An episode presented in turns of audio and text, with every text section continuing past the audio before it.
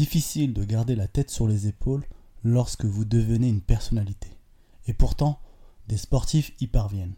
C'est le cas de Suleiman Sissoko. Champion de boxe, le Parisien n'hésite pas à donner de son temps pour le 19e arrondissement son quartier de toujours, le Sénégal, son pays d'origine, et pour les journalistes comme moi qui ne cessent de le solliciter. Il a répondu très volontiers à l'invitation de la reine. Bienvenue dans l'arène, c'est l'épisode 25.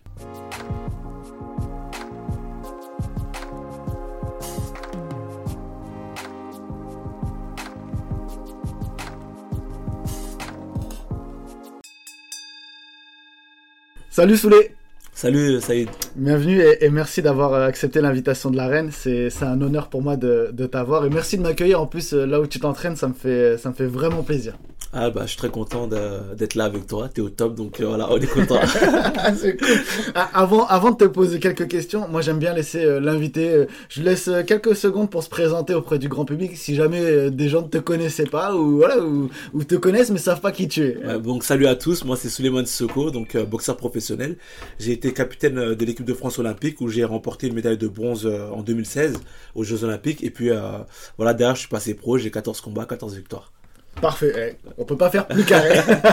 euh, alors, Soulé, t'es, euh, boxeur depuis quand? Je suis boxeur depuis l'âge de mes 14 ans. Aujourd'hui, j'en ai 30, donc euh, voilà, ça fait déjà plus de, plus de 15 ans. Plus de 15 ans que, que je fais de la boxe.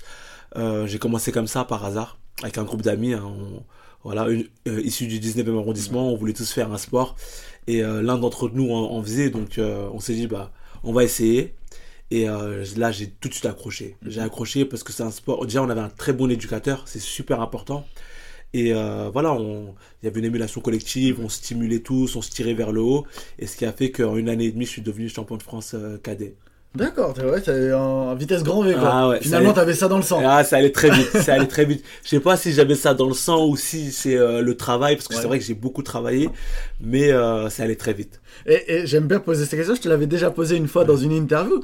T'as fait ça caché de tes parents ou Au début, en fait, j'aurais dit je faisais un sport. Voilà, je voulais, tu vois, j'avais pas trop déclaré parce que voilà, sur les, sur la boxe, il y a beaucoup d'idées reçues, il y a beaucoup de stéréotypes, il y a beaucoup de, voilà, on, on apprend un peu lorsqu'on parle de boxe. Et euh, après, voilà, ils ont vu au fur et à mesure que je revenais, j'avais pas de cocard, j'avais pas de bleu. Au contraire, j'étais euh, beaucoup plus assidu même à l'école, j'étais beaucoup plus concentré, etc. Et euh, bon, ils se sont dit, bah peut-être que c'est finalement bien la boxe. Et finalement, ils t'ont laissé tranquille. Et finalement, ils m'ont laissé, mais la seule condition, c'était les études de ne pas lâcher les études, de d'être très à cheval dessus, de toujours avoir de bons résultats. Sinon, c'était au revoir la boxe. Et t'as réussi à faire les deux en même temps. Ah ouais, j'ai réussi à faire les deux. Et euh, ça m'a beaucoup aidé d'abord, même dans ma, carrière. Hein. Moi, aujourd'hui, en tant que boxeur, je me sens vraiment euh, bien épanoui à 100% parce que j'ai certes le, côté sport, mais à côté de ça, j'ai euh, par rapport à mes études, ça m'a ouvert pas mal de portes. Et puis ça me permet d'être aujourd'hui quelqu'un de très complet. Alors du coup, tu as, commencé l'anglaise directement, tu m'as dit que tu es devenu champion de France, et ensuite tu as intégré l'INSEP ou des choses comme ça? Exactement, donc euh, j'ai fait champion de France euh, cadet, derrière je suis rentré en équipe de France junior, j'ai commencé à être euh, appelé en stage, etc. Derrière j'ai intégré l'équipe de France junior, où j'ai fait mon premier combat international au bout de 8 combats, donc c'est très prématuré, hein. donc j'ai très rapidement, bon j'avais perdu, mais ça m'avait beaucoup appris. C'est une première expérience internationale, et à cette époque-là, les juniors avaient, pouvaient avoir 3 ans ou 4 ans d'écart. Donc, euh, c'était vraiment avec un junior 2 très aguerri, etc. Moi, je sortais des cadets. Donc, euh, j'avais beaucoup pris en expérience. Derrière, ça m'a fait progresser parce que j'ai beaucoup travaillé. Je me suis dit que voilà, j'étais, euh, il y avait un fossé entre mon niveau et le niveau international. Mm-hmm. Et derrière, j'étais dans un lycée à la République, le lycée Turgot. Mhm. Et c'était pas évident de concilier le sport et les études parce que je partais beaucoup à l'étranger, etc.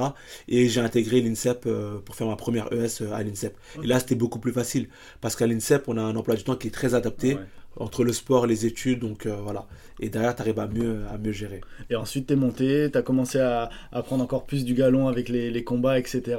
Puis il y a eu les, les, Jeux Olympiques qui sont arrivés. Ça arrivait plus, un peu plus tard Non, même pas, non, ça arrivait. En fait, j'aurais pu euh, faire, on va dire, entre guillemets, les Jeux Olympiques de 2016. J'étais en concurrence pour faire, euh, de 2012, pardon. J'étais en concurrence pour faire les Jeux Olympiques de 2012. Et euh, dans ma catégorie, ils ont rappelé un mec qui s'appelle euh, Rachid, Rachid Asdin. Donc, il a été convoqué pour faire les Jeux, donc par, par, un système de qualification au niveau de l'AIBA. Donc il s'est qualifié et j'ai quand même participé à ces Jeux Olympiques en tant que sparring partner. Ah, donc j'étais sparring partner d'Alexis, euh, Vastine, mhm. voilà, et, euh, et, beaucoup de et beaucoup d'autres boxeurs de la team. Donc j'ai vécu indirectement les jeux. J'étais avec eux, euh, on, allait aux compétitions, etc. Donc ça m'a fait déjà une très, ça m'a donné un avant-goût des mhm. Jeux Olympiques. Je savais déjà ce que c'était, etc. Et puis et puis derrière, bah, j'étais très à cheval. Je me suis dit, hey, Suleiman, les Jeux Olympiques de 2016 il faut que tu sois aux Jeux Olympiques, il faut que tu ailles chercher ta médaille parce que voilà, lorsqu'on vit ces jeux-là, tu te dis, ah, mais j'ai, j'ai, envie d'une chose, c'est d'être sur le podium euh, des Jeux Olympiques. C'est vrai que c'est incroyable de, de, les Jeux Olympiques. Là, tu es, boxeur pro, donc tu as, tu as fait des grandes salles, mais, mais les Jeux Olympiques, apparemment, quand on y est, c'est, c'est dingue. C'est dingue. Les Jeux Olympiques, c'est, c'est quelque chose de très spécial. Aujourd'hui, on me donne une ceinture de champion du monde et une ceinture de champion olympique. Euh, enfin, une médaille de champion olympique, je prends la médaille de champion olympique. C'est vrai, euh, c'est. C'est tout un pays, c'est tout un. C'est un événement planétaire, c'est quatre fois, euh, tous les quatre ans, c'est c'est exceptionnel les Jeux. Les Jeux, c'est exceptionnel. Et. Après, c'est vrai qu'aujourd'hui, chez les pros, financièrement, c'est beaucoup plus intéressant. Mais l'olympisme, par rapport à aux valeurs de l'olympisme, par rapport à tout ce que tu vis, c'est incroyable. Et là, alors, t'en es à, donc tu es devenu professionnel, t'en es à combien? 14, 14. combats, 14 victoires. Et du coup, comment ça se passe Maintenant, tu vises une médaille, euh, une ceinture mondiale. Euh, t'en es où là à peu près? Bien sûr, là je suis bien classé en WBA. Je crois que si je me trompe pas, je suis 11e ou voilà, top 11 WBA. Donc ça peut aller très vite. À partir du moment qu'on a été avec le top 15 mondial, un championnat du monde, ça peut aller super vite. Donc euh, là, on est en train de bosser. Sur les prochains adversaires, on aimerait bien avoir un top 10 mondial. Mhm pour pouvoir continuer encore à, avancer et faire un championnat du monde euh, bah, dès qu'on dès qu'on dès qu'on le pourra parce que je me sens de mieux en mieux on sent qu'on est de plus en plus prêt pour ce mhm. championnat du monde. Et euh, après encore une fois je le rappelle le but c'est pas de faire un championnat du monde pour dire ah je fais un championnat du mhm. monde. On peut tous en faire un championnat du monde. C'est de faire un championnat du monde mais de le gagner. Voilà. Et là c'est autre chose. Donc euh, être prêt vraiment à 100% sur sur un championnat du monde et euh, voilà, ramener la ceinture à la maison, comme on dit. dans ta catégorie, tu es, dans les super, euh, Walter. super Walter. Dans ta catégorie, qui, on a à peu près euh, de, de bah peut-être Là, dans la catégorie, il y a Germal Charlot. Donc voilà, il y a Brian Castagno. Et, puis, et, puis, et puis voilà, c'est les deux champions, un qui a trois ceintures, l'autre qui en a une. Et puis voilà, euh, là ils doivent se rencontrer les deux. Enfin, les deux doivent prendre leur mandatory, leur challenger officiel. Et puis derrière, je pense qu'il y a beaucoup de choses qui vont se passer dans la catégorie. Certains vont monter, descendre, etc. Ça peut être très ouvert. Mais d'ici la fin d'année, moi, euh, je me verrais bien boxer euh, pour un championnat du monde. La, fin de l'année 2022. 2022, ouais. D'accord. Donc là, du coup, ouais, l'objectif c'est un combat prochainement pour intégrer officiellement le top 10 et ensuite c'est parti. Voilà, exactement. Exactement. Et pour intégrer le top 10, il me faut un top 10. Après, le truc, c'est que moi, je le veux, je veux, j'envoie des noms, je veux tel, tel, mais c'est très dur c'est très dur, c'est très compliqué. Aujourd'hui, le matchmaking, il est très, super compliqué parce qu'il y a des boxeurs qui sont très bien classés qui se disent Mais pourquoi je vais boxer un Suleiman Seko? Je vais bientôt faire un championnat du monde. Et c'est comme ça souvent que ça se. et du coup, ça, c'est ouais, à cause du classement peut-être? Ou c'est. Parce qu'en même temps, toi, t'es invaincu, donc ils peuvent voir que tu montes. Bien sûr. Ou c'est aussi peut-être un peu, euh, je vais dire la mais peut-être de la peur aussi de se dire ah ouais attends lui il commence à casser. Je pense qu'il y a des deux. Le truc c'est que je pense que moi, euh, admettons je suis numéro 3 mondial, je vais me dire qu'est-ce que je vais boxer un mec qui est numéro 17 prendre un risque. Et puis derrière, je, ma place de, pour faire un championnat du monde, elle saute. Donc ça se comprend aussi d'un. Donc c'est voilà, c'est très compliqué. Il faut vraiment trouver le juste milieu euh, dans tout ça. Et là dernièrement, tu as combattu en France. Ça faisait longtemps que tu n'avais pas combattu. C'était à Roland Garros. Ça c'était cool. Mais euh, du coup, si j'ai bien compris, euh, il faut combattre à l'étranger aussi pour pouvoir euh, prétendre euh, des titres. Bien sûr, c'est toujours bien de combattre à l'étranger, déjà ne serait-ce que pour l'expérience perso. Parce qu'aujourd'hui, on sait qu'en France, on n'est pas un pays où on organise beaucoup, surtout des gros combats qui demandent vraiment énormément d'argent. Le modèle économique ne nous permet pas aujourd'hui. Donc euh, oui, il faut aller à l'étranger. Déjà, il faut prendre cette expérience-là de se dire, je vais à l'étranger, boxer un mec, voilà, devant un autre public, etc. Donc ça, c'est déjà un plus. Et secondo, bah Là, les ceintures, les, noms que j'ai cités dans ma catégorie, c'est des boxeurs qui sont étrangers. Donc pour aller les battre, il faudra aller chez eux. Donc il euh, faut, euh, faut boxer à l'étranger. Et moi, j'aime beaucoup aussi boxer à l'étranger parce que c'est différent. Il y a encore quelque chose qui change. C'est ça que j'allais te demander aussi. C'est comme les, JO et par rapport à, la, ceinture mondiale combattre à l'étranger, combattre en France. Alors c'est cool de combattre en France, je sais que tu kiffes parce que forcément il y, a, les amis, la famille, etc. Mais tu as combattu aux États-Unis. Ah oui, ah non, c'est magnifique. Là, c'est mon troisième ou quatrième combat aux États-Unis c'est le kiff. Et puis sous des cartes en plus. Ah ouais, sur des grosses cartes. Sur des grosses cartes, sur toutes les cartes que j'ai faites, ça, ça, va être des mecs qui vont être futurs euh, euh, Hall of Fame ou choses comme ça. Donc, euh, ah non, j'ai vécu des moments exceptionnels d'avoir boxé aux, États-Unis. C'est une expérience de.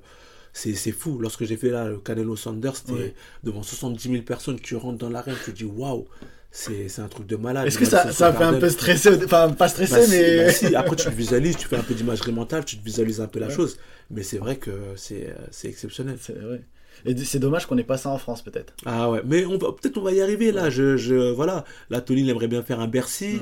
Voilà, petit à petit. Après, s'ils arrivent à faire euh, un Parc des Princes, ou peut-être. On peut, je pense que on peut faire un Stade de France en France. Si vraiment on a des boxeurs qui montent, qu'on monte tous en même temps, qu'on devient le champion du monde, on peut venir défendre nos ceintures à la maison. Moi, j'en j'en douterai pas. Aujourd'hui, il y a énormément de boxe qui, il y a énormément de monde qui aime la boxe, qui apprécie la boxe. Et euh, il y en a beaucoup aussi qui s'y mettent, qui, font de la boxe parce que voilà, ils apprécient beaucoup ce sport. Et je pense que ouais, on peut euh, continuer à, à fédérer beaucoup de gens. Toi, en plus, tu as été capitaine de, de, l'équipe de France, la Team Solide, à, l'époque en 2016. Tu sais qu'en plus, il y a, j'imagine, beaucoup de monde euh, déjà en ce moment, mais derrière de boxeurs et de bons, et même des boxeuses en plus qui sont. Bien sûr, il y a du niveau quoi. Exactement, il y a du niveau là chez les jeunes là. Le niveau il est, il est là, ils sont présents, ils savent ce qu'ils veulent, ils ont faim. Donc euh, je pense que voilà, on ouvre on va dire une certaine petite porte pour que eux aussi euh, ils viennent, ils ont les dents longues, ils ont les dents longues et euh, bah, j'espère que ça va continuer à avancer dans, ce, dans le bon sens. Je, je reviens un peu, un peu sur toi et sur ta, sur ta carrière. quels ont été tes modèles, toi, par exemple? Enfin, ça se trouve, tu n'en as même pas eu, mais est-ce que tu as eu des modèles quand tu étais plus jeune, quand, quand tu t'es lancé en boxe? Bah, Au début, non, parce que je connaissais rien à ce sport. Puis après, j'ai commencé à, m'intéresser à ce sport. J'ai commencé à regarder la boxe cubaine, surtout en amateur, parce que j'étais boxeur euh, amateur. Donc, je regardais beaucoup l'école cubaine, tous les boxeurs qu'il y avait. Et puis après, je me suis intéressé aussi à la boxe pro, euh, les Mohamed Ali, Tyson, Sugar Ray Leonard Sugar Ray Robinson, euh, André Ward, euh, voilà, Floyd, tous les boxeurs qui nous ont marqués. Mhm. Et euh, je me suis beaucoup intéressé à eux, j'ai beaucoup regardé de leur technique, leur tactique. Et pour moi, c'était des modèles. Mais le, modèle incontournable pour moi, le, c'est Mohamed Ali. Parce que pour moi, c'était un champion sur le ring et en dehors du ring. Mhm. Il a pris voilà, euh, position sur des trucs hyper importants. voilà, il s'est dit que il s'est engagé en fait. Il s'est engagé, il a mis sa notoriété au service du, du peuple et ça c'est c'est hyper important. J'ai vu qu'il y avait son petit-fils qui s'était lancé. Ouais, ouais, j'ai vu. il joue en plus sur le nom et tout, c'est pas mal, c'est marrant. C'est pas mal, ouais, avec Top Frank là. Euh, euh, du coup, euh, voilà, c'est ça que j'allais aussi te demander. toi, ton style de boxe, pour ceux qui ne sauraient pas comment tu boxes, quel est ton style? Est-ce qu'on définit un boxeur? Enfin, Comment on pourrait te définir? De plus en plus, on me dit qu'il y a le style Suleiman Soko, que j'ai un style qui est particulier, qui est pas. Ça, c'est très bien qu'on dise que. Eh, eh, on, me le dit de plus en plus. Mais voilà, moi, je dirais que je suis un boxeur qui est assez complet, qui avance, qui recule, qui essaie de prendre le moins de coups possible. Voilà, essaie de toucher sans se faire toucher. voilà, vif, explosif. Voilà, j'essaie d'être, euh, j'essaie d'être complet. Le style saoulé. Voilà. Euh, alors là, c'est un peu plus pour le pour le, la globalité, pour que les, gens comprennent un peu. C'est quoi le quotidien d'un boxeur? Le quotidien d'un boxeur, euh, bah, tout dépend en camp d'entraînement, pas en camp d'entraînement. Parce que pour moi, il y a le, boxeur, il a différentes vies. Et puis et puis tous les boxeurs n'ont pas entre guillemets la même vie. Aujourd'hui en France, il n'y a que on va dire 5% des boxeurs qui vivent de la boxe. Donc la plupart, le, leur quotidien, c'est d'aller travailler toute la journée et le soir d'aller s'entraîner. C'est ça euh, malheureusement pour une bonne partie de boxeurs professionnels en France. Euh, d'autres d'entre eux qui sont dans un format un peu hybride où euh, il y a des sociétés qui les, ils ont des sponsors, ils ont des sociétés qui les aident, donc ça leur permet de se détacher, de s'entraîner. Et pour les boxeurs, on va dire, qui sont voilà, bien lotis, plus ou moins, euh, bah, le format c'est euh, tu manges boxe, tu dors boxe, tu vis boxe en fait. c'est que voilà, tu pars en camp d'entraînement, tu es, euh, euh focus 100% dans la boxe. Le matin, tu en entraînement, soit physique, soit, soit sur la prépa physique, soit sur la boxe. Et l'après-midi, tu as ton second entraînement. Donc voilà, on met les gants trois fois par semaine, on fait beaucoup de techniques, beaucoup de tactiques. Il y a beaucoup de répétitions, on répète beaucoup, on fait beaucoup de shadow, on travaille beaucoup. Et, euh, et euh, voilà. Mais euh, c'est vrai que c'est pas tous les boxeurs qui sont. En fait, pour moi, un boxeur, toute sa carrière sera beaucoup de sacrifices. Parce qu'il n'y a qu'à la fin, fin, on va dire, qu'il va récolter vraiment le. Ah, et encore pas, pas tous, les, tous les boxeurs, mais il n'y a qu'à la fin où il commence à récolter, on va dire, le fruit de, de ses efforts. Ouais, c'est compliqué d'être boxeur. Ouais, c'est ça. Voilà, financièrement parlant, un boxeur, c'est compliqué en fait. C'est compliqué. C'est pas comme les footballeurs ou autres. Où il y a un mensuel, etc. Mm. Là, le boxeur. Mm. Euh, il y a plein, énormément de boxeurs qui euh, sont très doués, qui sont très talentueux, mais qui malheureusement ne performent pas comme ils devraient le perfer parce que ils pensent euh, bah, au pain qu'ils vont ramener le lendemain à la maison, ils pensent à énormément de choses. Et lorsque tu n'as pas toute ta tête vide, c'est très compliqué. Ouais, tu en avais parlé, euh, tout le monde a dû le voir ça pendant le, le Covid notamment, où que les, les boxeurs n'avaient pas de sparring, etc. C'était très compliqué et, tout, et il y avait même des sparring qui n'étaient pas payés. C'est ça. En fait, c'est ça, et ça, c'était une grosse galère pour Tandis les. qu'aux États-Unis, bah, les sparring, tu les payes, ils vivent de ça, il y a un réel modèle économique autour de ça. Euh, je tu m'as dit que tu n'étais pas un enfant bagarreur quand, quand, quand tu étais jeune, justement, et que ça avait fait bizarre euh, que tu te lances dans la boxe. Euh, est-ce que, euh, est-ce que, comment dire, est-ce que tu as, par rapport au cliché, j'aime bien balancer ça, mais est-ce que tu es, je sais pas, tu es, es, fan de, de sport, de, de, de, jeux de vidéo de baston, de Street Fighter, tu regardes des films de baston, est-ce que c'est ça un, un, boxeur? Franchement, moi, pas du tout.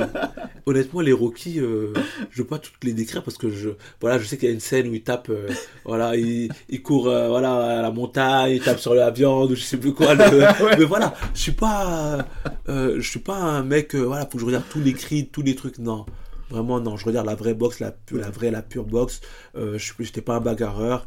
Aujourd'hui, honnêtement, je joue en toute transparence. Lorsque je regarde un combat de boxe anglaise où vraiment, quand je dis il y a de la violence de ouf, je suis waouh, waouh, waouh. Un combat de MMA, des fois, je, limite, je cligne des yeux parce que je me dis waouh, tu vois, parce que C'est-à-dire que j'ai quand même ce côté où, purée, quel sport. Tu vois, c'est, c'est des sports de ouf, tu vois. Et, mais du coup, comment, comment ça se passe quand toi tu rentres dans la cage En fait, tu, ce Suleiman que avec qui je parle, tu le laisses de côté et bah, je, pense, je pense que oui, en fait. Je pense que oui, c'est que je le, je le, mets de côté. Après, euh, aujourd'hui, on se prépare aussi à ça. On monte sur un ring. On sait que lorsqu'on est en entraînement, on est dans une bulle. On est dans une espèce de bulle. On se met dans, dans notre petite matrix là. Et euh, voilà. Mais c'est vrai que c'est spécial. Hein. Après, tu m'as dit que tu essayais aussi d'être un un beau boxeur peut-être, c'est ça? Donc du coup, tu as aussi ouais, aussi. le noble. Mais arriver à un niveau, compliqué. Arriver à un niveau, mm. tu dois être un pardon du mot, mais un, entre guillemets un chien, un mm. loup, un, méchant. tu dois avoir une certaine dalle, tu dois avoir un, un, truc en toi. Si tu n'as pas ça, ça va être très compliqué. Mm.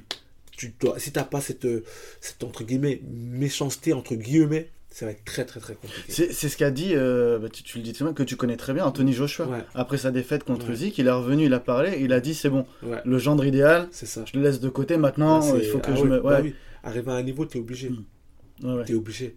Tu peux pas euh, boxer, tu es obligé de. Voilà. Ouais, c'est vrai, tu as complètement raison. Euh, justement, tiens, bah, c'est bien pour ma question d'après. L'objectif d'un boxeur, c'est quoi? C'est être le plus fort? C'est ne jamais perdre? C'est avoir des titres? C'est quoi en fait? Je pense que c'est très subjectif. Après, sur ces dernières années, ça a beaucoup changé parce que on est tous à la recherche du boxeur invaincu. Waouh, il est invaincu. On va dire Floyd Mayweather, il a installé un peu ce truc-là où faut être absolument invaincu, etc. Et puis derrière, financièrement parlant, c'est beaucoup plus intéressant parce que le boxeur il est invaincu et autres. Donc il y en a qui sont dans cette euh, optique-là. D'autres qui sont euh, qui ont pour objectif de devenir champion du monde. Donc euh, tous les combats, ça va être une étape pour devenir champion du monde. Et d'autres, c'est juste pour une satisfaction personnelle. Ils n'ont pas besoin d'argent, ils ont déjà leur business, ils ont truc. C'est parce que voilà, c'est un kiff pour eux. Et puis on marche à peu près tous par objectif. On, fait un sport qui est tellement dur qu'on peut pas, à un certain niveau, en faire comme ça pour, pour en faire comme ça. C'est sûr qu'il y a quelque chose derrière. Donc l'aspect financier qui est bien sûr qui est important. Il y a euh, les titres qui sont super importants aussi. Et euh, il y a aussi qu'on se nourrit personnellement parce qu'on a fait tellement de sacrifices mhm. qu'on se dit que waouh, là ça y est, j'arrive à, à ça quoi. Est-ce qu'on se prépare à la défaite? On se prépare. À partir du moment où on a fait de la boxe, on connaît des victoires, on connaît des défaites. Rares sont les boxeurs qui n'ont jamais perdu. Hmm. Euh, certes, certes, en pro, oui, les gens essaient de Ouais, comme tu disais avec protéger leur, leur, palmarès, mais même Mayweather a déjà perdu. Donc euh, à partir du moment où tu fais un sport, a déjà perdu, Ali a déjà exactement, perdu. Euh. Exactement. À partir du moment où tu fais un sport, tu connais la victoire, tu connais hmm. la défaite. Après, il y en a qui la digèrent plus vite que d'autres. Il y en a qui la digèrent mieux que d'autres. Il y a des, tu vois, tout dépend de de quelle défaite tu auras eu. Est-ce que c'est une défaite où tu t'es pas donné à 100% et là tu t'en veux à toi et là il y a les regrets? Ou est-ce que c'est une défaite où ah, le mec il a été plus fort que moi, il était plus vif, plus malin, donc voilà. Et c'est à moi de repartir au boulot et tout. Donc il y, a il y a vraiment différents types de défaites et il y a aussi comment on est accompagné mentalement. Parce que comme il le disait, euh, c'est Chavez, il me semble, ou je sais plus, euh, je sais plus c'est Chavez, ah, j'ai oublié son prénom, mais qui disait que hum, lorsqu'il a, avant le combat, il recevait des 300-400 messages avant le combat. Lorsqu'il a perdu, il a reçu juste un appel, c'était celui de sa mère. Ça, c'est pour dire euh, un peu tout dépend comment on est entouré. Et souvent, lorsqu'on perd, on, on, est encore dans le truc, on le sent pas. Mais quelques jours d'après, c'est là où le boxeur, il connaît une certaine. Euh, dépression, limite, tu vois. C'est très compliqué. Hein. Ouais, la dépression, elle existe encore plus dans le, les sports de combat et Ah dans bah la oui. boxe. Ah bah oui. Et ça, on s'en rend pas compte. parce rend pas que compte. les gens pensent que les boxeurs, forcément, sont durs. C'est normal. Il faut être dur, comme tu Bien dis, sûr. sur le, sur Bien le sûr. ring. Mais c'est des êtres humains. Pour moi, il n'y a pas plus sensible que les, euh, que les boxeurs, que les mecs, les sports de combat. En sensibilité, pour moi, j'ai rarement vu. euh, tu sais, un boxeur, il peut chialer comme ça, mais vraiment chialer comme un enfant. Ouais. Tu vois pas ce que je veux dire? Après, parce qu'il y a une sensibilité, il y a quelque chose qui fait que, tu vois, on est tellement dans le dur, tellement à. faut qu'on montre. On a, il y a, y a un idéal type. Genre, le boxeur, c'est le mec qui est Oui. dur, qui il, il a pas mal de trucs, il est solide. Mais derrière, quand ça sort, ça sort de ouf. hein. T'as visité un peu le. Enfin, t'as visité, c'est une façon de parler. T'as as, as vu le monde en- entier un petit peu avec, le, avec la boxe. Mais non, ça, c'est un côté positif de pouvoir aller, Bien aller sûr. voir un peu ce qui se passe. Tu m'as parlé de la boxe cubaine. Mentalement, là-bas, c'est plus amateur, malheureusement. Mais la boxe, c'est quelque chose. Et on a l'Angleterre et les États-Unis également. C'est ça qui sont de, de très bons viviers de, de, de boxe. Bien sûr, bien et sûr. le Mexique aussi. Bien sûr, et puis le côté, ouais, le Mexique, le- l'Est aussi, hein, Ouais. tout ce qui est les, les Russes, etc., tous Ouais. les pays de l'Est, là, le Kazakhstan, l'Ouzbékistan, Ouais. tous ces pays, ils sont, ils sont très, très, très bons. Après, nous, on a eu la chance de faire tous ces pays-là. Donc, euh, aujourd'hui, on a une expérience qui est telle que lorsqu'on dit, voilà, tu prends tel ou tel boxeur, tu vois à peu près euh, où est-ce que tu vas. C'est ce qui est bien positif lorsqu'on a un gros background euh, en boxe, en boxe amateur. Et euh, aujourd'hui, de, de voyager dans tous ces pays-là, ça ouvre, ça apporte énormément. Et pour moi, il n'y a pas plus belle école que l'école cubaine. Ouais. Ouais. C'est celle qui est. Ouais, elle est, elle est belle. C'est la belle boxe, c'est la beauté du geste, c'est la finesse technique, tactique, c'est il y a énormément de choses. Et en- ils mélangent ça à la fin, ils ont faim, ils ont la dalle. Lorsqu'il descend, l'autre il descend avec son protège-dents, il le prête à l'autre truc, c'est c'est un truc de ouf. Ça va faire, ça allait ah voir ouais. en plus. ouais. Ah ouais, ouais, c'est la guerre. À chaque fois qu'on est allé à Cuba, tu ressors grandi. C'est vrai C'est la guerre, tu ressors grandi. C'est génial. Ah ouais, moi j'ai fait plus de 7 fois Cuba. À chaque fois que j'y suis allé, quand je suis revenu, je suis devenu quelqu'un d'autre. Si on, met- on, a, on mettait la boxe pro au- au- à Cuba, pff, ah, on aurait Ce serait dingue. Ah ouais, ouais. Et pour le peu qui sortent du pays, en général, ils arrivent tous à avoir un titre de champion du monde. Ou... Je voulais te poser une question, mais alors là maintenant c'est à part un peu, un peu euh, la boxe, c'est le, le soulé d'à côté Ouais. que j'aime beaucoup euh, parce que tu es très engagé dans, dans, dans le domaine associatif, on va dire, c'est ça, et t'oublies jamais le 19e Mm. et surtout le Sénégal. Bien sûr, pour moi, c'est super important. Comme on sait, lorsque tu sais pas où tu vas, reviens où- d'où tu viens. Et il faut jamais oublier d'où on vient. Comme le, disent les Anglais, never forget where you come from.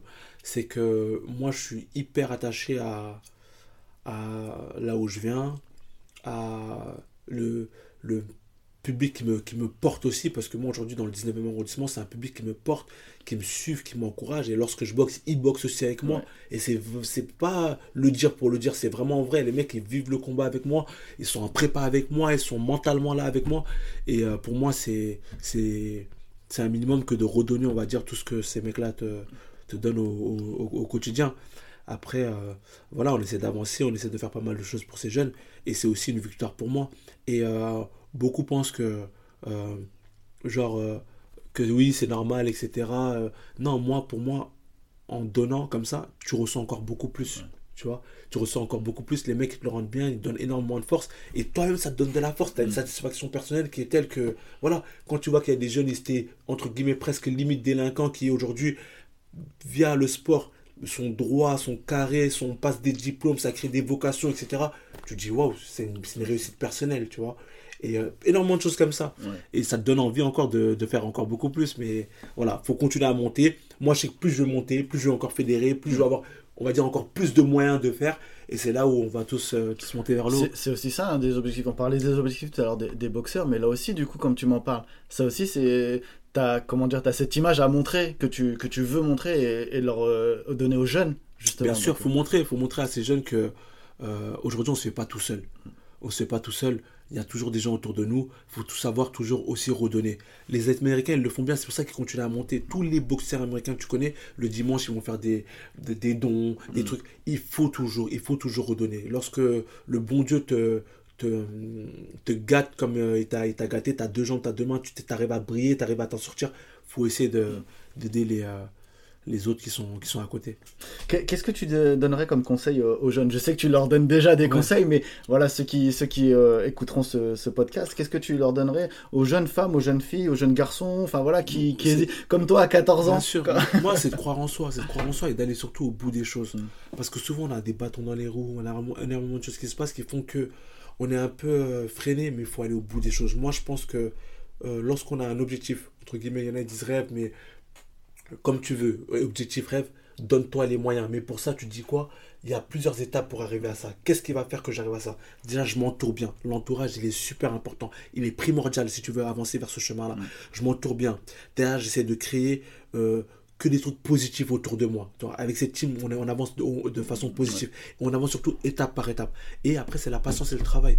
La patience et le travail. Plus tu vas travailler, montre-toi patient, tôt ou tard, ça récolte, tu mm. récoltes tes fruits tout travail, tout travail, que tu sois croyant, pas croyant, tout ce que tu veux, tu travailles, ça paye. Hmm.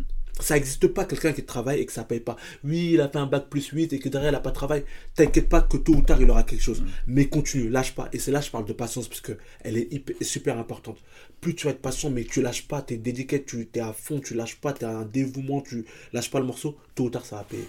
Moi, j'y crois dur comme fer. Et en plus, toi, quand tu parles de, patience, un boxeur, il n'y a pas plus patient. Ah ouais, parce, ah, es obligé. parce que le nombre de combats que vous devez attendre à chaque fois, comme tu disais tout à l'heure. Exactement, tu as énormément de choses qui font que tu n'as pas le choix, en fait, que de ne pas, être, pas être patient en limite, quoi. Et il euh, faut être patient, il faut travailler, travailler, parce que ça paye pas tout de suite, mais tôt ou tard, ça paye. quoi. J'avais, j'ai complètement oublié de te poser cette question-là. Mm. Justement, comment tu comment tu t'entoures euh, avec, le, avec ton, ton, ton entraînement? Donc, tu as tes entraîneurs, tu as le côté euh, sportif, etc. Mais est-ce que justement, tu as un côté, par, par, je sais pas, un, coach mental, un coach euh, nutritif voilà, Aujourd'hui, tout ce qui peut euh, t'aider à la perf, il faut l'intégrer. Mais pas euh, intégrer pour intégrer. Mm. Lorsque tu en ressens le besoin, lorsqu'on va te conseiller, tu vas faire un test, voir un peu comment ça se passe. Bien sûr, moi j'ai tout un, tout un staff autour de moi. Et aujourd'hui, moi, j'ai pas, j'ai fait un peu de préparation mentale, mais j'en fais, maintenant que je suis aux États-Unis, j'en fais un peu moins parce que pour moi, mon coach américain, c'est un préparateur ah, mental.